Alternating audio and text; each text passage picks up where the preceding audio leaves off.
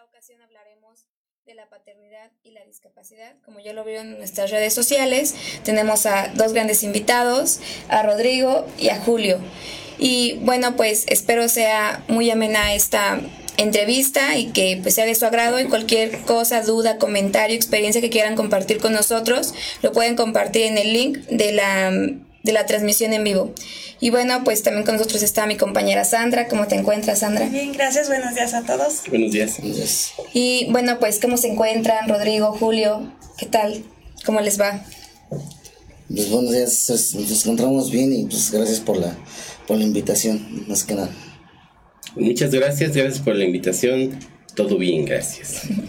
Bueno, pues vamos a, a comenzar con, pues, con la entrevista y para ir este, pues abordando un poco lo de la discapacidad, vamos a empezar con la pregunta de qué pensaban antes de ser papá.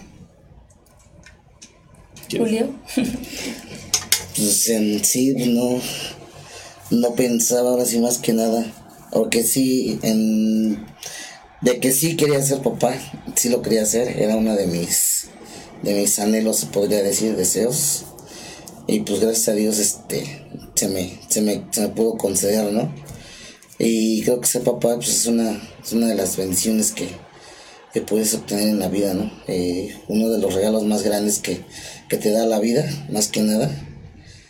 Y pues ahora sí, más que nada, este, cuidar y proteger a, ahora sí a, a tu pequeño más que nada, ¿no?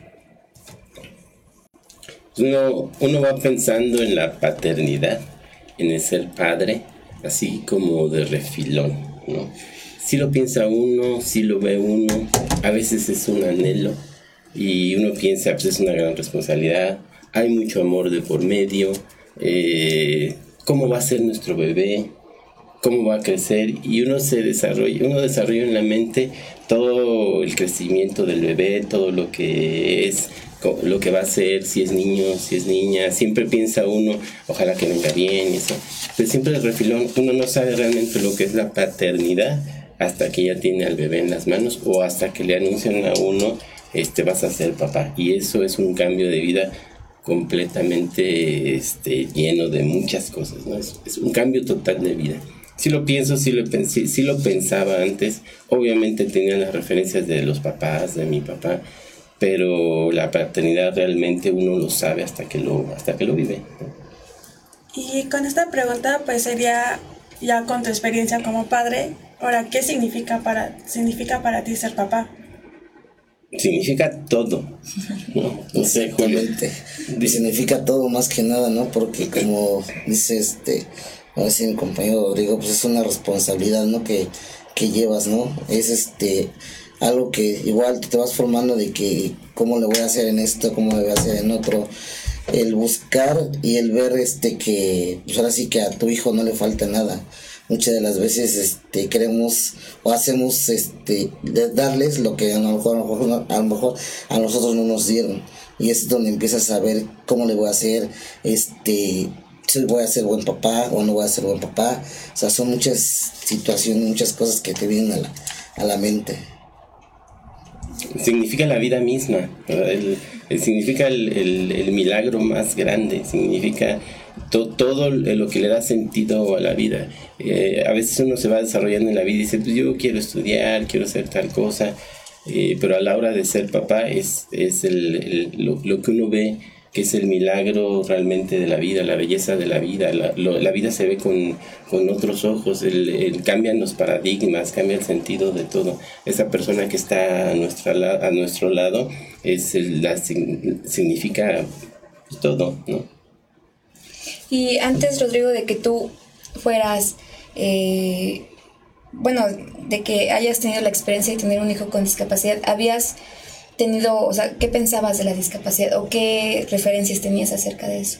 Pues lo, ve uno, uno lo, ve a diario eh, y, ve a las personas con discapacidad y se rozan en nuestra vida a veces.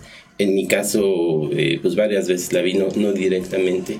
Eh, y sí, cuando, cuando llega una persona con discapacidad en nuestra vida, todavía, aparte de ser el, cambio de, vida de lo que es la paternidad, eh, es un cambio total otra vez con la experiencia de una de tener un hijo con discapacidad. Es, es totalmente algo nuevo. No, solamente es el, los, el nuevo vocabulario que hay que tener para este para ser papá sino es el nuevo vocabulario que hay que tener para, para conocer todo lo que se tiene que, saber acerca de la discapacidad y volcar todo el esfuerzo que haya que hacer eh, para, el desarrollo adecuado de, nuestros hijos o nuestras hijas con discapacidad, que es otra cosa completamente distinta. ¿Y cambió tu perspectiva de ser padre al, al, bueno, recibir la noticia que tenías un hijo con discapacidad? Cambia, cambia. El, el recibir la noticia, la primera noticia que nuestro hijo, nuestra hija, mi hijo en este caso, que trae una discapacidad cambia totalmente desde el principio, desde el hecho de ni siquiera conocer bien a fondo lo que es la discapacidad en general y la discapacidad en particular, pues hay que meterse, hay que estudiar, hay que ver hay que, cómo, cómo, cómo se lo vamos a decir, que, que, cómo se va a desarrollar nuestro hijo, todo lo que hay que, eh, hay que cubrir en torno a él, pues para qué, para que finalmente, como debe ser, eh, todos los hijos y todas las personas tengan una vida adecuada, eso es lo que finalmente buscamos. ¿no? Y hacia ti, Julio, ¿cuáles fueron tus primeras emociones al saber que tienes un hijo con discapacidad y a la vez eres un padre con discapacidad? ¿Cuáles fueron mis emociones? Pues en sí, pues alegría más que nada, ¿no? este, por una parte, pues ahora sí por, mi hijo, ¿no? Pero te vienen muchas cosas a la cabeza porque empiezas a, a, pensar más que nada y a recordar todo lo que tú, o sea, en mi caso, todo lo que yo sufrí, todo lo que yo viví en mi infancia, ¿no? Entonces, todo, todo eso se te viene a la mente porque dices, o sea, otra vez volver a pasar, a lo mejor no, no de la misma manera de mi parte, ¿no?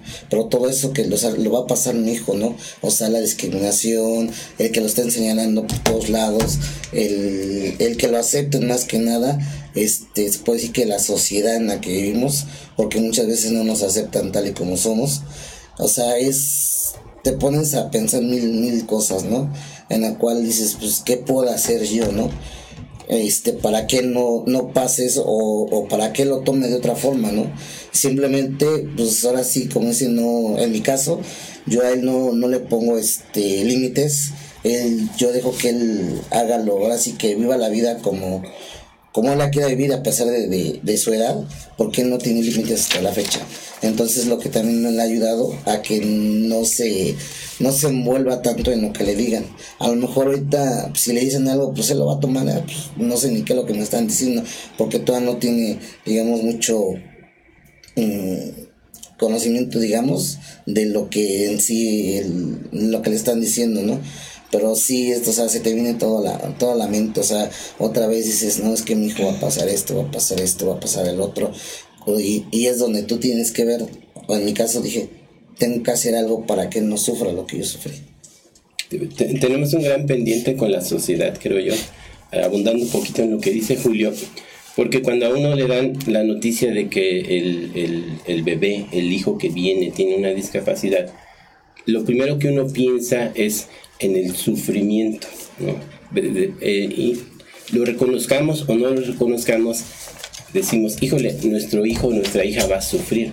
Este, va a sufrir porque, porque va a sufrir discriminación, porque va a tener dolencias físicas o, cuestiones de salud, y eso es lo que le viene a uno a la mente y, este, y, y forma ese gran paradigma de ese, qué vamos a hacer eh, nosotros para ello. Yo digo que tenemos un gran, un gran pendiente como sociedad, porque en, en un- en un- en una sociedad ideal o en un futuro ideal, debería decir, viene nuestro hijo con discapacidad, que es una probabilidad muy grande para todos, para cualquiera, y, y decir, bueno, está todo listo en la sociedad para recibir a ese bebé y darle la formación adecuada, tanto de cultural, educativa, de salud, no discriminación, eh, para que los, los nuevos papás con, con hijos con discapacidad eh, se aboquen a lo que tienen que hacer, atenderlo, a ayudarlo, a darle una, una vida adecuada y no que el primer pensamiento de uno sea, híjole, vi un hijo con discapacidad, pobre de mi hijo,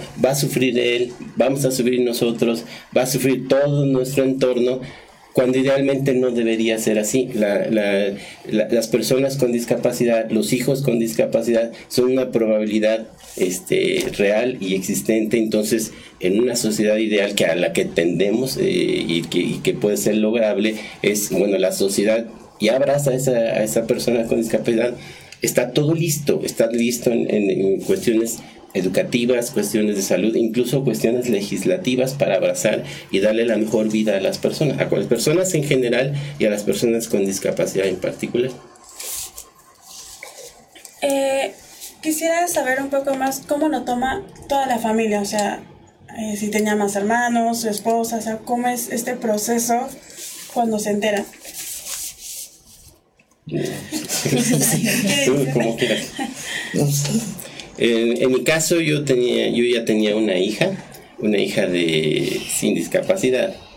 Eh, y este llega Bruno, Bruno es mi hijo, y eh, pues cambia, cambia todo, es muy distinto una este, en, en cuestiones de amor, de cariño, de, de esa atención en general, pues es lo mismo, ¿no? Pero hay que darle mayor énfasis y mayor eh, cuidado a veces a las personas con dis- discapacidad. En el caso de mi hijo Bruno, que es quien tiene la discapacidad, fue muy, muy, muy, muy, muy, muy complicado porque eh, por una parte, por ejemplo, hay que atender a mi otra hija en toda la cuestión de su psicología y que diga, este, hay muchas cosas que atender. Y a la vez hay que tener muy, mucho cuidado en el nuevo bebé con discapacidad porque tiene que atenderse en muchas cosas. La- el, el- el primer año, por ejemplo, de mi hijo Bruno fue de ir al hospital, hospital tras hospital, tras hospital, tras hospital. Eh, a veces en un mismo día era ir a un hospital y luego al otro.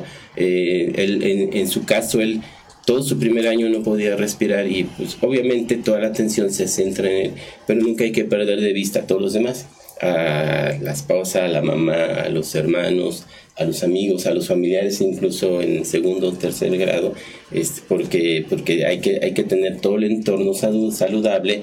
¿Para qué? Pues para que uno, uno esté bien y para que el bebé con discapacidad o el niño con discapacidad o la niña con discapacidad esté bien, ¿no? Hay muchas cosas que atender en ese sentido y es algo muy fuerte, pero este, eh, pues nunca hay que perder de vista que, que las cosas se pueden hacer y se pueden hacer bien, ¿no?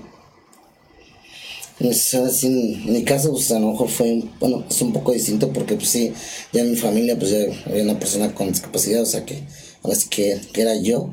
Y pues se puede decir que como que lo tomaron un poquito más, así ya no como con, ¿cómo se le podría decir? Sino con, ya no con tanta preocupación, ¿no? Porque ya sabían qué es lo que se tenía que hacer, ¿no? Porque era lo que pasó con, ahora sí, con, con Eduardo. Yo de hecho a su mamá le comenté cuando él nació, yo, se, yo le hice la observación, le dije, ¿sabes qué? Digo, no es por nada, le digo, pero con él, le digo, vamos a estar casi un año en los hospitales, le dijo. Eh, porque fue lo mismo que, ah, que pasó conmigo. Conmigo era estar en los hospitales, como lo dice este Rodrigo, con su hijo, igual conmigo, mis papás era de, de qué hora nos toca acá, salimos de aquí, vamos para allá, y así andábamos siempre, ¿no? Y de hecho, pues fue lo que yo le comenté a, su mamá, ¿sabes qué? Este, a lo mejor con él vamos a pasar lo mismo. Y, pero por parte de mi familia, pues ahora sí ya, pues ya sabían cómo tratarlo, ya sabían cómo, sí más que nada cómo tratarlo, cómo este, educarlo, o sea, educarlo porque en sí, ahora sí, como dice él también, de que pues en estos se, se, involucran todos, ¿no? Lo que es tu familia, lo que son amigos, todo lo que es tu entorno más que nada, ¿no? Es, es, pero es un proceso, es un proceso muy grande. En, en mi caso, eh, Bruno tiene acondroplasia. Cuando nos dio a nosotros, primero el diagnóstico nos lo dio en tres meses después de que nació. Eh, mientras tanto, eh, había que investigar a ver qué es lo que se podía hacer. Mm, desde la misma palabra que uno no conoce, eh, yo, yo, por ejemplo, me dijeron, tiene acondroplasia y lo apunté en un papel y siempre lo traía en mi cartera este, porque ni siquiera se me, se me grababa. Es, es, un shock muy fuerte. Y en mi caso fue aprender todo, todo, desde la, desde la palabra, qué, significa, qué significaba, cuáles cuál eran los posibles eh, síntomas o, o las posibles afectaciones que podía tener para saber qué es lo que hay que hacer eh, adecuadamente para, este, para el desarrollo de, de, de niño. Y este, pues aprender todo completo, nueva terminología, a dónde hay que ir, cómo hay que ir, y no solamente eso, sino aprender también que a veces para las cuestiones de salud, desgraciadamente hay que empujar, este, hay que saber para empujar y saber este, hacia dónde, hacia dónde dirigir eh, la, la atención más adecuada para, para, para, el niño. Es un poquito como esa dicotomía, ¿no? Eh, aprender de los médicos y, y enseñar también a, a, los médicos, incluso, y no solamente a los médicos, sino todo lo que está este, alrededor de, de, de los médicos, desde la recepcionista, el, la persona, el, el, vigilante, hay que, hay que, hay que saber este, para, que, para qué, para que finalmente el, el bebé o el niño tenga la, la, atención, la mejor atención posible. Julio, yo quisiera hacerte eh, una pregunta y que es ¿cuáles han sido los estereotipos más fuertes a los que te has enfrentado por ser un padre con discapacidad? Mm, a los que más, más, me he enfrentado, pues es. De hecho, es algo que, que me pasó apenas. Es de que, como lo estamos diciendo, pues la sociedad pues no te, no te acepta más que nada, ¿no?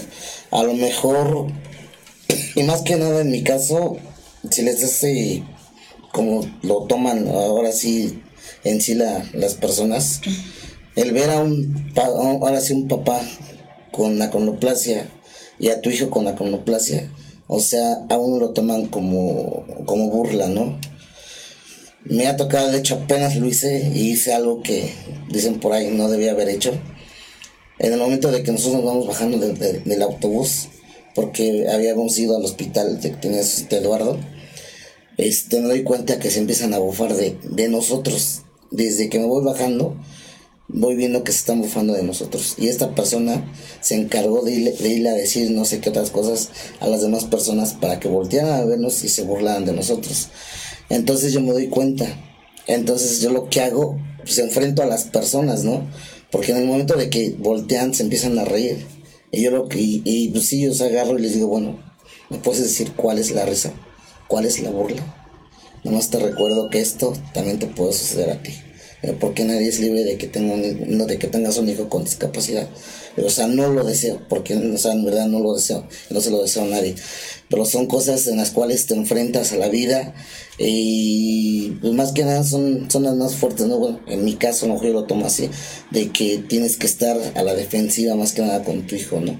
Y pues, a lo mejor son cosas que hago bien o a lo mejor no, cosas que no debería de hacer, pero son arranques que en ese momento te ganan, más que nada. Y respecto a esto que nos comentas, ¿tú qué le dirías a la sociedad con, sobre estos comentarios? ¿Tú qué les dirías? ¿Qué quisieras que supieran sobre, pues sí, por qué es importante no burlarse? O sea, ¿tú qué les dirías? ¿Qué les diría? Más que nada que, que se informaran más que nada, ¿no? De sobre ahora sí de, de, de las discapacidades, ¿no? porque como lo vuelvo a decir, nadie está libre de, de que tenga un hijo con discapacidad o el día de mañana a lo mejor sufre un accidente y esa misma burla que tú estás haciendo, ese día de mañana también te la van a hacer a ti, más que nada. Gracias. Y ahora, eh, para ti, Rodrigo, sería, ¿cuáles han sido los estereotipos a los que te has enfrentado como padre al tener un hijo con discapacidad? Estos los estereotipos que, que todavía vivimos de, de, este, de, de qué es más o qué es menos, de qué vale más o qué vale menos. Aparentemente, eh, las personas que no tienen una discapacidad, eh, que habría que abundar en ello, po- podrían sentirse que valen más que las personas que, que- que tienen discapacidad. En el caso de, talla baja, por ejemplo, eh, te- tenemos arraigado en nuestra mente que las personas altas, este, güeras, valen más que, la- que las personas bajitas, como si ser más alto valiera más que ser que, eh, las personas de, talla baja, que tienen una estatura menor. Eh, abundando un poquito también en lo que dice Julio, eh, ¿qué, qué qué es lo que se esperaría? Se esperaría que nos tratáramos como seres humanos, o sea, seres humanos como, como, como cualquier otra, que cada uno tiene características particulares, muy individuales, pero finalmente en, en, en general pues todos somos seres humanos y todos tenemos el, el mismo derecho, tenemos el mismo valor y así es como deberíamos tratarnos de, de ser humano a ser humano. Yo no pienso que la discapacidad sea algo este, menor, por supuesto que no.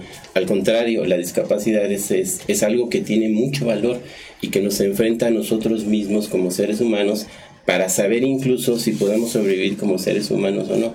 Eh, la discapacidad tiene todo ese amplio de rango de, de, valores este, que dice des- desde quien piensa eh, que, que tener discapacidad es como tener menor valía a quien piensa que tener discapacidad incluso es un valor muy, muy, muy importante y muy fuerte de la sociedad.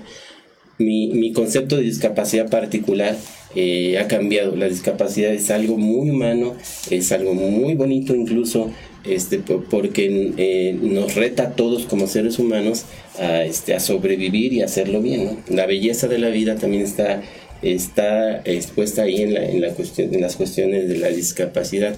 Esos estereotipos, por ejemplo, de belleza, de qué es, de qué es bonito, qué no, qué es bello o no, eh, para mí y para las personas que están a, mi alrededor, eh, ha cambiado porque las personas con discapacidad también son muy bellas para mí y no es algo artificial, es algo que realmente me lo creo y es algo que ya está impregnado en mi ser completito. Afortunadamente, el, el, concepto de discapacidad ya tiene mucho avance en la sociedad, hay movimientos muy fuertes en la sociedad desde diversas organizaciones civiles este, que han empujado para, este, para hacer visible el tema y para hacer lo que realmente tenga, tenga que hacer, que es este, vivir cada uno de nosotros como seres humanos con los mismos derechos, con las mismas responsabilidades y también con el mismo, eh, las, mismas, las mismas oportunidades a llevar una vida completa, una vida digna, una vida feliz, independientemente de las características que tengamos. Hay mucho trabajo que hacer todavía, muchísimo, pero también hay muchas personas que están luchando y que están luchando muy fuerte pues, para que eso se logre, ¿no? que cada una de las personas este, podamos vivir adecuadamente y podamos vivir felices. ¿no? A eso venimos finalmente. ¿no? Claro. Bueno, vamos a ir a un pequeño corte. Regresando vamos a leer algunos comentarios que ya pusieron aquí en la transmisión y bueno, seguiremos con la entrevista.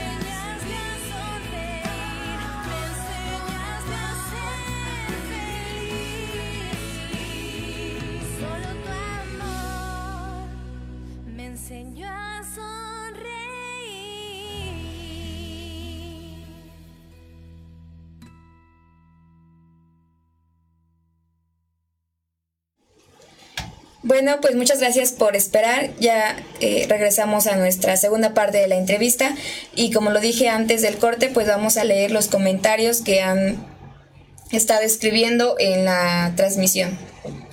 Pues eh, gracias a todos los que nos mandan saludos. Eh, Karina 7 nos comenta que es muy importante el tema. En realidad decir que venga bien el bebé siempre es el inicio de la negatividad, ¿no? Del miedo. Y por esto es importante que debemos eh, ver que el bebé que nace siempre es bienvenido, pues ciertamente siempre todos los papás nuevos debemos estar conscientes cómo ayudar a crecer a ese nuevo integrante. Gracias, Karina. Y bueno, también en nuestras redes sociales les habíamos eh, propuesto que en una publicación pues participaran y nos compartieran alguna duda, este, pregunta o nos compartieran una experiencia. Y bueno, vamos a leer la de José Luis Osorio Hernández y dice, hola, a mí la vida me ha regalado dos pequeños, un hombre y una mujer. Hasta ahora una de las actividades que mi hijo más grandecito me ha manifestado es una salida en la explanada de la alcaldía de, de la alcaldía de Iztapalapa, porque él pudo divertirse mucho con unos carritos eléctricos, aunque eso significó mucho para su mamá y yo, mucha atención, pues los dos somos ciegos. Él se divirtió mientras nosotros estábamos algo estresados, pero que lo agradezca y lo reconozca, reconforta gratamente. Pues bueno, pues muchas gracias por compartirnos y vamos a leer el de Marco Bautista. Dice, yo más que comentar mi experiencia como padre, que creo no ha sido la mejor, quisiera compartir algo de mi trato con mis dos figuras de significación paterna. Mi abuelo, papá Pancho, a quien recuerdo leyéndome los resultados de los partidos de béisbol y de fútbol todos los domingos, haciéndome de cenar alguna noche que llegaba y yo estaba despierto porque mi abuela me había castigado. Un hombre maravilloso que con su gran abdomen llegaba todas las noches a trabajar en la cantina. La otra figura, mi tío José Pepe, quien me infundió el amor por la lectura. Recuerdo que me leía las revistas de animales llamadas Fauna o Los Tres Mosqueteros, y en el momento más interesante de la lectura me decía, mañana le seguimos. Gracias por el cariño, por el apoyo y por su soporte. Bueno, pues muchas gracias por participar por nosotros. Eh, no sé si quieran comentar algo de, pues de lo que acabamos de leer, Rodrigo, Julio.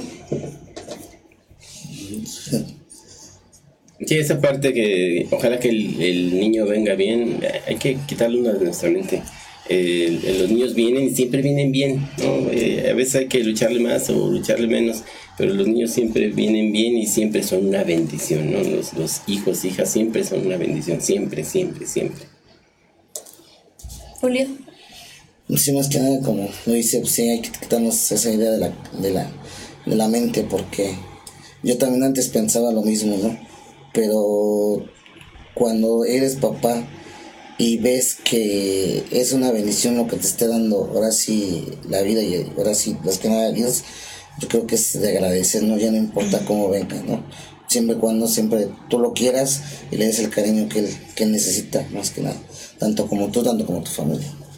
Algo, algo que, si me permiten la palabra, que yo quiero enseñar, y así lo hago desde donde, desde donde trabajo, eh, desde donde trabajo eh, de la, sobre la discapacidad, es enseñar y mostrar a los nuevos papás y a las nuevas mamás que desde el primer instante hay que disfrutar a los bebés. No importa si tengan una discapacidad o la condición que tengan, hay que disfrutarlos como bebés, como niños, hay que disfrutar todo el tiempo porque el mismo, el mismo tiempo que pasa para que el bebé deje de ser bebé, este, hay, que, hay que saber lo que va a existir y que no nos vayamos a arrepentir después de que no disfrutamos a nuestro bebé porque tenía una discapacidad y porque estamos tan inmersos en atenderlo este, que nos olvidamos de esa parte, ¿no? El amor existe, el amor está ahí, el amor hay que mostrarlo siempre y hay que disfrutarlo y hay que cargarlo y hay que besarlo y, este, y hay que disfrutar pues cada uno, cada día de ello porque va a dejar de ser bebé y no nos vayamos a arrepentir después de sí, no lo cargué, no lo disfruté, no le tomé las fotos que le tenía que tomar, este, y hay, que hacerlo, pues en cada etapa, en cada, en cada proceso de, de, la vida de nuestros hijos hay que disfrutarlos enormemente, luchar todo lo que haya que luchar, pero siempre hay que disfrutarlos. ¿Y han platicado con sus hijos la experiencia de ser papá? O sea, ¿les han contado cómo su experiencia, cómo se sienten con ellos?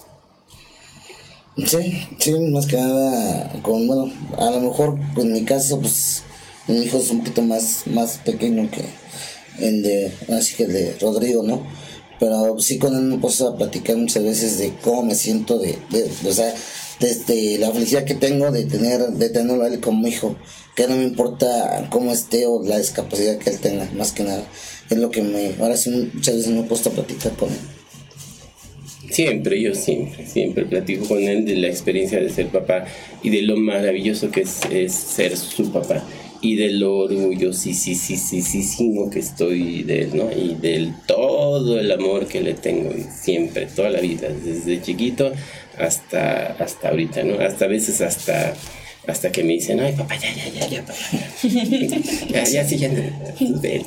Sí, que de hecho también, igual mi hijo también, luego dice, ay, ay, ay, ay, ay, ya, pa, ay, ya, ya, pa. Y hasta lo avientan luego a una. Sí, ya sé que me amas ya. Así. Sí, pero siempre hay que mostrar eso, siempre hay que mostrar ese amor que, que, se, que se le tiene, porque es parte importante des- del desarrollo de, de- de nuestros hijos, ¿no? De la seguridad que puedan tener y de saberse siempre muy queridos, ¿no? Porque siempre son queridos, son, siempre son muy queridos, pero tienen que saber lo que son muy queridos, ¿no?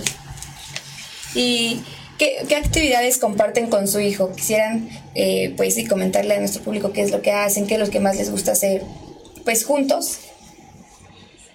Todo. Sí, pues todo, más que nada todo, todo, les jugar tanto como jugar, hacer la tarea con ellos, de ir, ir al cine, o sea, en mi caso es ir al cine, pero, y sí, más que nada todas las actividades que puedas hacer con él.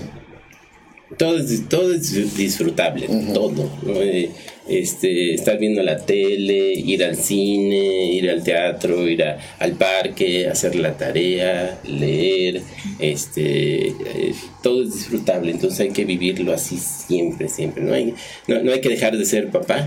eh, hay que guiarlos por el camino adecuado. A veces hay que jalarles las riendas para que ellos mismos este, se, se vayan por donde tienen que ir. Eh, eh, no, no caigamos tampoco en la trampa de que porque nuestro hijo tiene una discapacidad lo vamos a consentir de más o les vamos a hacer la vida más fácil, ¿no? Tenemos que aprender también nosotros como papá y a veces es un poquito más difícil en la discapacidad dejarlos para que ellos vivan su vida y, y puedan tomar sus propias decisiones y puedan arriesgarse tanto como tengan que arriesgar en la vida, pues porque es el beneficio de ellos, ¿no? Pero sí, eh, aparte de ello, pues, todo es disfrutable, ¿no? ¿Y cuántos años tiene tu hijo, Julio? Este, cinco años. Rodrigo tiene 11, 12, 12, 12 años. 12 años.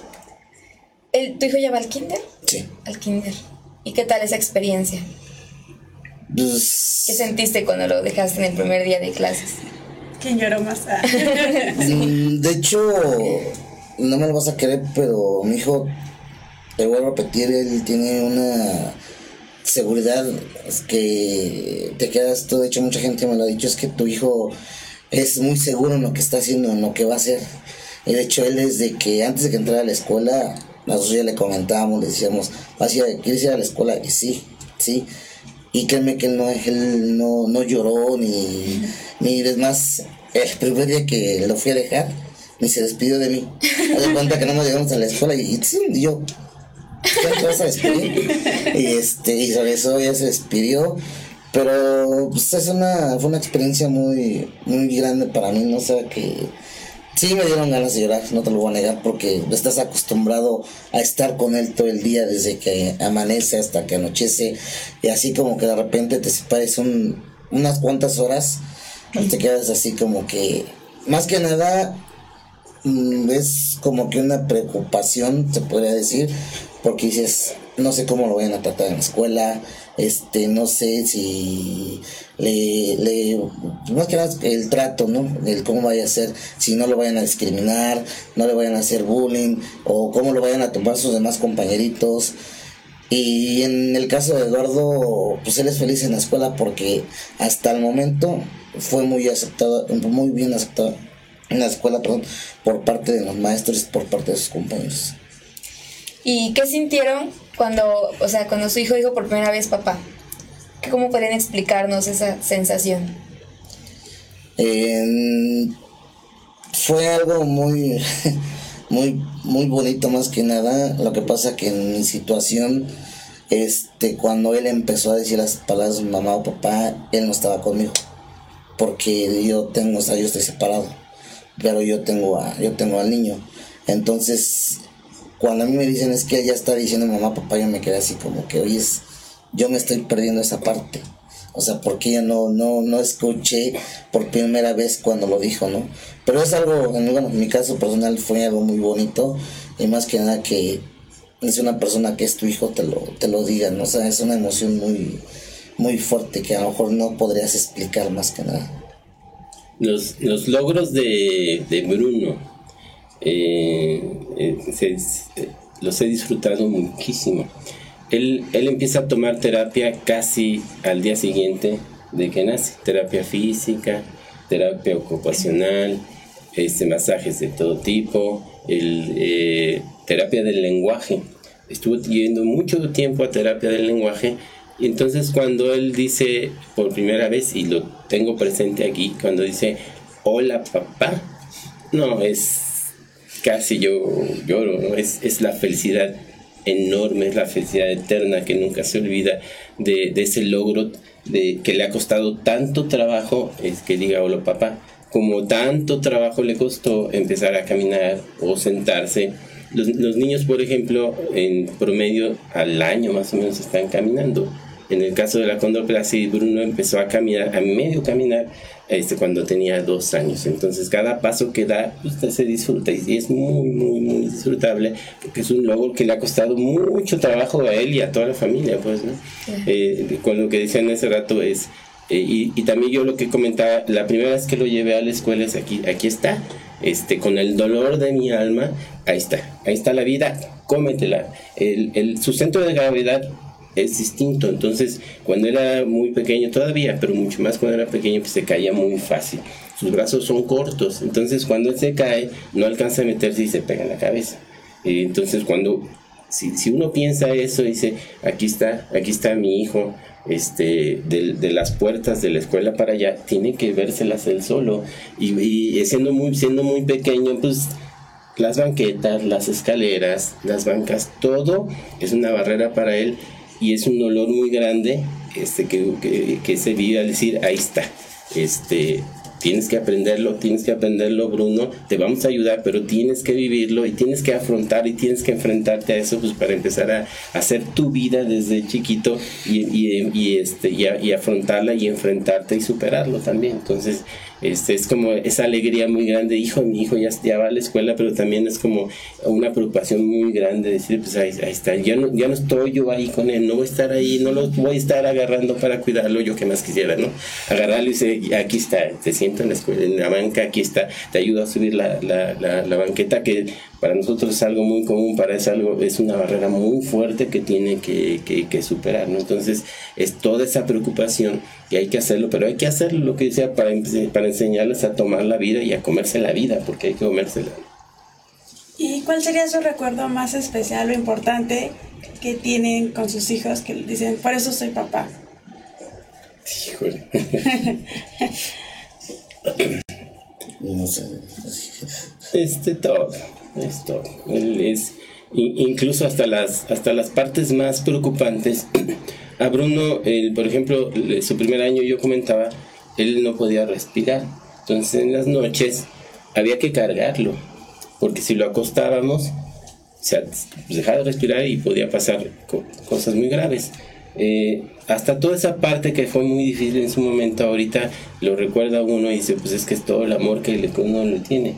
Este, esa- y, y después, su primera noche, después de su primera operación que fue a los 11 meses, su primera noche en que pudo dormir y respirar tranquilamente es otra cosa. Es, es, es algo, es algo muy grande que no se olvida. Cuando, yo, pues, cuando dijo, este, hola papá, cuando empezó a dar sus primeros pasos, cuando empezó a hacer sus primeros trazos en, en, en- la escuela, eh, empieza a leer, que ya se- ahorita, ahorita hace un montón de cosas. Ahorita, ayer, ayer fuimos, por ejemplo, a un concierto, porque él toca la marimba y está en una orquesta y es algo muy bonito y hace un chorro de cosas, ¿no? todos recuerdos hay miles de recuerdos no y hay, hay recuerdos muy especiales todos son muy especiales yo siempre digo que el hay que vivirlo de momento a momento porque todas esas partes cotidianas hacen eh, lo grande de la vida no Mis hijos son así, son, pues es todo lo que, recuerdo son todos los que, todo lo que vives con él, ¿no? Desde que como ese, desde que, desde que nace, ¿no? Desde que, como está comentando Rodrigo, desde que está, porque mi hijo también, él estuvo internado a los ocho años, a los ocho años, a los ocho meses estuvo internado, él padeció este neumonía, neumonía de tercer grado, y el estar ahí con él, el ver cómo él estaba luchando por la vida, porque de hecho, cuando él entró al hospital, a mí ya me, estaban, ya me lo estaban dando por, por muerto, ¿no? el ver cómo él mismo se estaba aferrando a la vida, son cosas que te quedas, se te quedan aquí en, la mente, ¿no? Y son motivos de que dices tú, o sea, en mi caso como papá, digo, bueno, si él está luchando, estás viendo que él está luchando, ¿tú por qué no vas a luchar? ¿Por qué no vas a luchar porque él esté bien, no? Y son muchos recuerdos, así como lo dicen, de que igual, eh, desde que entran al kinder, en el caso de que entra al kinder, en el que sale bien emocionado y te sale, papá, papá, mira, o sea, aunque para él fue un dibujo a lo mejor difícil y tú ves a lo mejor que son puros rayones, pero no sabes qué fue lo complicado para él hacer eso, ¿no? Sus, son sus primeros trazos, sus primeros logros a lo mejor, ¿no? Para ellos, ¿no? Entonces sí son muchos, muchos recuerdos hasta ahorita, a pesar de la poca, el poco tiempo que llevo conmigo, que son cinco años, pero a pesar de eso son muchas experiencias muy bonitas que, que llevo hasta la fecha. En el, en el embarazo, cuando iba, cuando iba a nacer, los médicos le daban prácticamente cero posibilidades de, sobrevivir, así tal cual, con esas palabras. Bruno nació, yo siempre digo, Bruno nació y dijo, "Ey, sh, sh, sh, esperen, falta lo que yo diga. Y, y él se aferró a la vida, afortunadamente. Y yo digo, bueno, este, nació, y mi hijo, su bebé está ahí, eh, tiene, eh, tiene una displasia, me dijeron, eh, pero ahí está. Entonces yo digo, pues Bruno reclamó su derecho a la existencia y así es.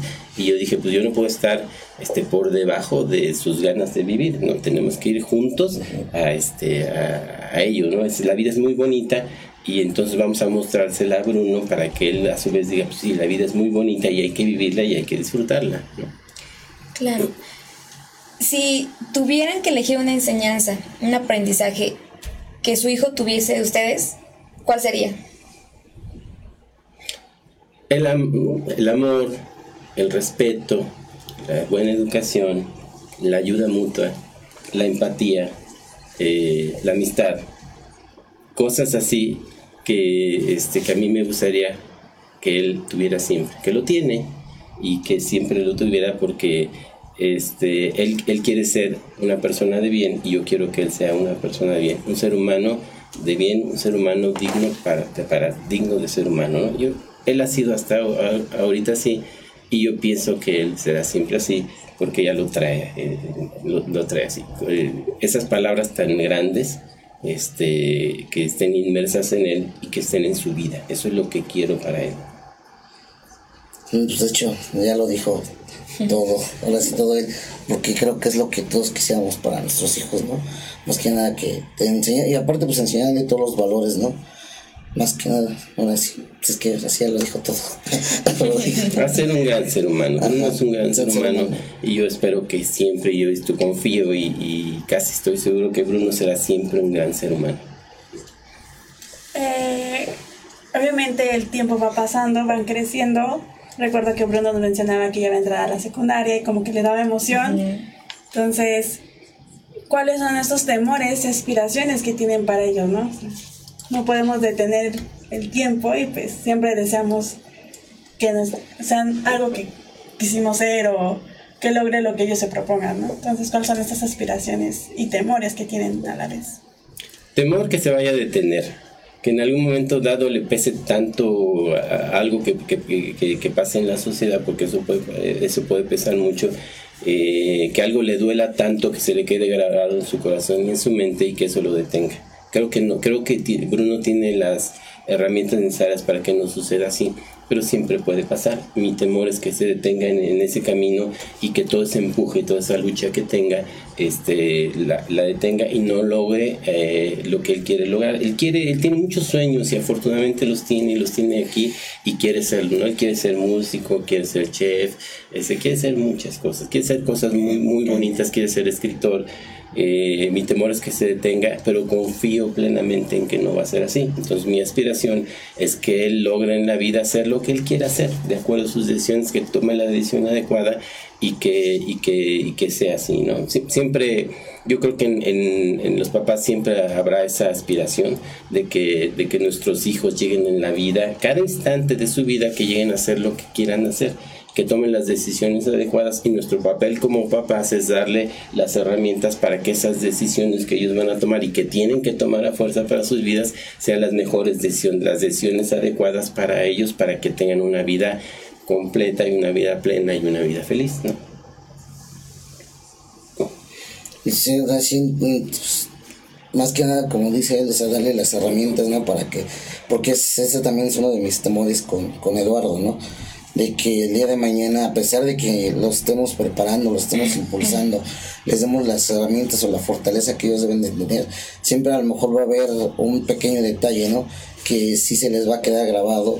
A lo mejor, no sé, en alguna ocasión él reciba este, a lo mejor bullying y a lo mejor quede traumado, ¿no? Dependiendo del, bullying que, que él reciba, ¿no? Y que sea lo que lo vaya a detener ahora sí en su crecimiento. Pues ahora sí siempre hay que hablar con ellos, darles, seguirles dando esa fortaleza más que nada día a día, para que ellos no se detengan. ¿Ustedes qué les dirían a los papás que acaban de tener un hijo con discapacidad?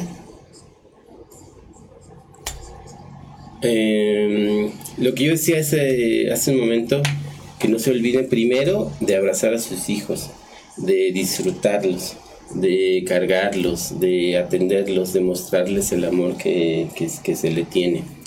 Y luego eh, que hay que aprender, hay, hay que meterse mucho a aprender de la discapacidad en general y de la discapacidad en particular que tenga cada hijo, porque hay mucho que hacer, siempre hay mucho que hacer, que no que nunca piensen, este, ya tiene una discapacidad y me detengo, ¿no? Y me, y me, y, y me, y me congelo y no sé qué hacer, ¿no? Hay que, hay que vivir el duelo porque siempre se vive un duelo eh, pero a la vez este, pues hay que empujar, hay que aprender y hay que saber el camino adecuado que hay que, que, hay que enseñarle a nuestro hijo y hacerlo cuando nos corresponda a nosotros, que si hay que eh, llevarlo al hospital, que a terapias, que a lo que haya que hacer, hay que hacerlo porque hay que darles las herramientas para que nuestros hijos vivan lo mejor posible, lo mejor posible en salud, lo mejor posible en educación, lo mejor posible en, culturalmente y que tengan la fortaleza para afrontar y enfrentar la vida, ¿no? No, no, no, hay que, no hay que detenerse, las dos cosas, nunca hay que olvidarse de darle mucho amor a nuestros hijos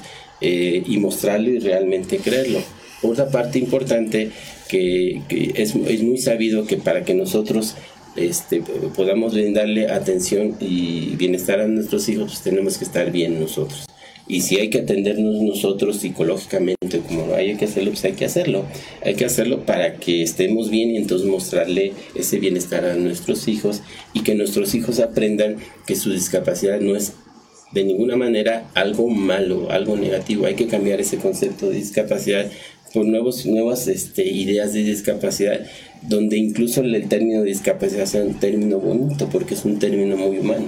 ¿no? La discapacidad y los, las personas con discapacidad son seres humanos y son seres humanos muy hermosos también.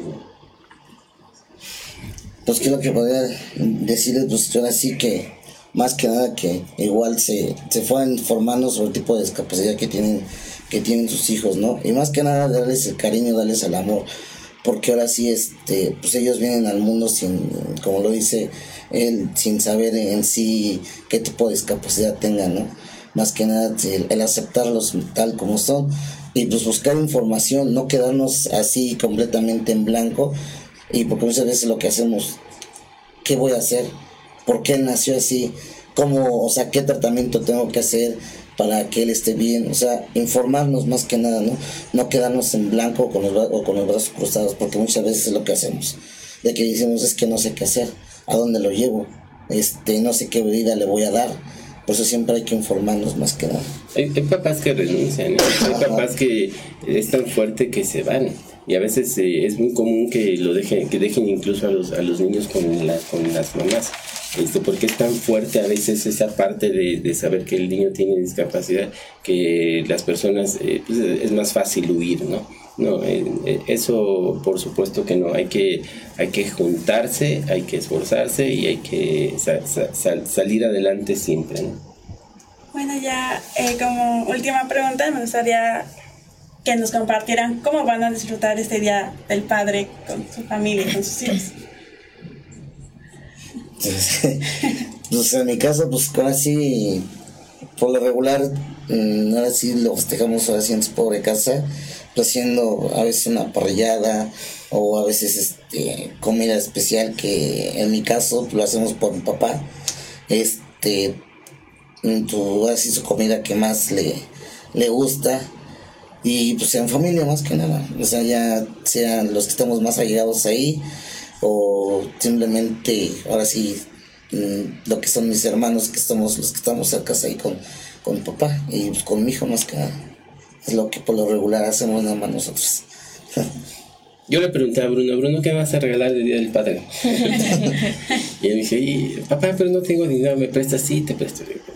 Este, pero no necesitas dinero para regalarme lo que yo quiero. Lo que yo quiero es un abrazo tuyo, ¿no? No, no hay nada más importante para mí que un abrazo y un beso tuyo y con eso estoy suficientemente bien pagado, ¿no? Entonces, empecemos el, el Día del Padre este, con el abrazo yo, con el abrazo de Bruno y de ahí todo lo que venga ya es ganancia. Es ¿no? ganancia. Bueno, antes de terminar vamos a leer un, un último comentario que es de Caroline Estrella y dice, hasta nosotros mismos que tenemos la discapacidad tenemos barreras, hasta los mismos padres comprenden, aprenden cómo llevar un hijo con discapacidad, hasta nosotros luchamos para seguir adelante y evitar eso, como dice Julio, la discriminación, etc. Pero ser positivo y seguir adelante. Saludos. Y bueno, pues no sé si quieren agregar algo último. Eh, ya estamos casi a punto de cerrar la entrevista, entonces, ¿tienen algo que agregar, Rodrigo, Julio? Mm, Pues simplemente, bueno, en el caso de que pues los papás que tengan hijos con discapacidad, pues, simplemente que les den todo el cariño, todo el amor, porque no saben, muchas veces pensamos que ellos no nunca nos lo van a demostrar. Y créeme que en mi caso, este Julio me ha demostrado muchas veces su forma de, de quererme de una forma que no te lo imaginas. Hay veces que de repente estamos jugando, o a veces yo por estar metido en cosas de mi trabajo, hay veces que ni siquiera le hago caso, le gusta papá, papá, este, digo, espérame tantito, espérame tantito. Y créeme que cuando menos siento, ya lo tengo atrás de mí, abrazándome y empezándome a dar de besos, yo me quedo así como que, o sea, es una, no sé, es una experiencia, es una emoción de que dices tú, o sea, yo estoy dedicándome más a mi trabajo que darte el cariño a lo mejor que necesitas tú y tú me lo estás demostrando más que nada me estás dando un, un una muestra un ejemplo de que no importa cómo estés y me estás dando todo tu cariño, todo tu amor. Es una experiencia muy, muy, muy bonita, de la cual, sea, si, como lo voy a repetir, si tienen algún hijo con discapacidad, no lo discriminen, denle todo el amor, todo el cariño que, que puedan darle, porque no saben cómo, cómo ellos se los van a agradecer, cómo se los van a agradecer ellos. Muchas gracias, Julio.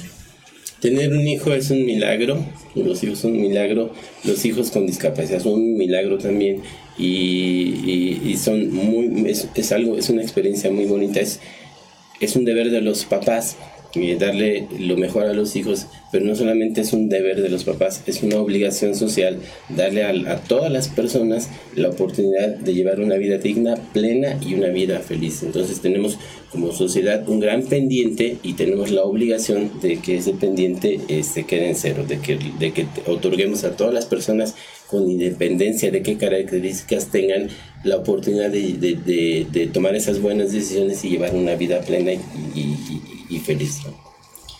Bueno, pues yo agradezco mucho que nos hayan compartido todas sus experiencias eh, en este espacio, y no solo a nosotros, sino al público que, que pues nos escucha, que nos ve. Eh, agradezco de verdad que hayan aceptado la invitación y que como siempre, pues todo lo que nos dicen pues es muy, pues es muy padre escucharlos, ver esta función, este rol que ejercen como papás. Cómo han, pues sí, luchado contra los estigmas, contra la discriminación y siempre buscando, pues, lo mejor, pues, para sus hijos. Pues muchas gracias por estar aquí con nosotros. Sandra, ¿quieres agregar algo más? Pues lo mismo, ¿no? Gracias por venir, por compartir su experiencia y por eh, tratar de hacer que la sociedad aprenda, ¿no? Gracias por eso y pues a Loreta. Muchas gracias. No, muchas gracias por la invitación. Y bueno, pues igual muchas gracias a ustedes que nos ven, que nos acompañan y, y pues por sus comentarios que participan con nosotros. Y bueno, pues recuerden que este programa pues es por y para ustedes. Y bueno, pues estamos abiertos a sus sugerencias, a sus comentarios. Y bueno, pues les recordamos que nos pueden seguir por Facebook como La Visión del Silencio, en Instagram también estamos como La Visión del Silencio. Y bueno, pues los esperamos para el otro programa. Muchas gracias.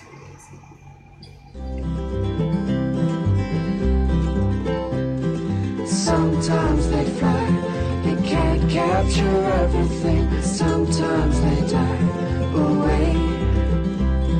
Sometimes they fly, you can't capture everything. Sometimes they die away. And that's alright